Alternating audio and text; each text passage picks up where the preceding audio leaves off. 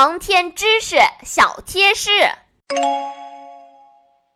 小朋友们，在今天的故事里，有没有被星妹那速度的反应力、专业的急救手法震撼到呢？如果告诉你们，其实这也是航天员训练的必修课，你们会不会觉得惊讶呢？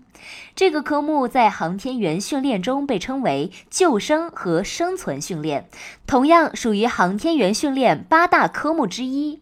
载人航天是高风险事业，意外可能发生在任务中的任何一个环节，这就要求航天员具备较强的自救和救援能力，因为只有这样才能保证，无论在任务过程中的哪一个环节出现哪一种危险到航天员生命安全的意外，航天员都可以处变不惊，专业有效的自救或者对同伴实施救援。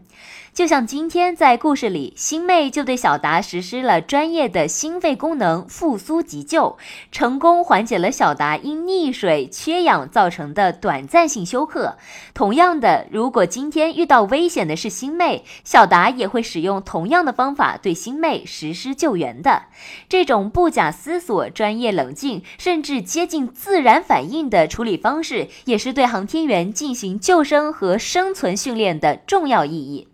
好了，说完小知识，我们要说一件重要的事情，那就是小智的记忆恢复了，我们的另一个好朋友彻底回来了。但是小智的记忆到底是怎么恢复的呢？小朋友们是不是和我一样很好奇呢？关注故事，点击订阅，我们一起期待吧。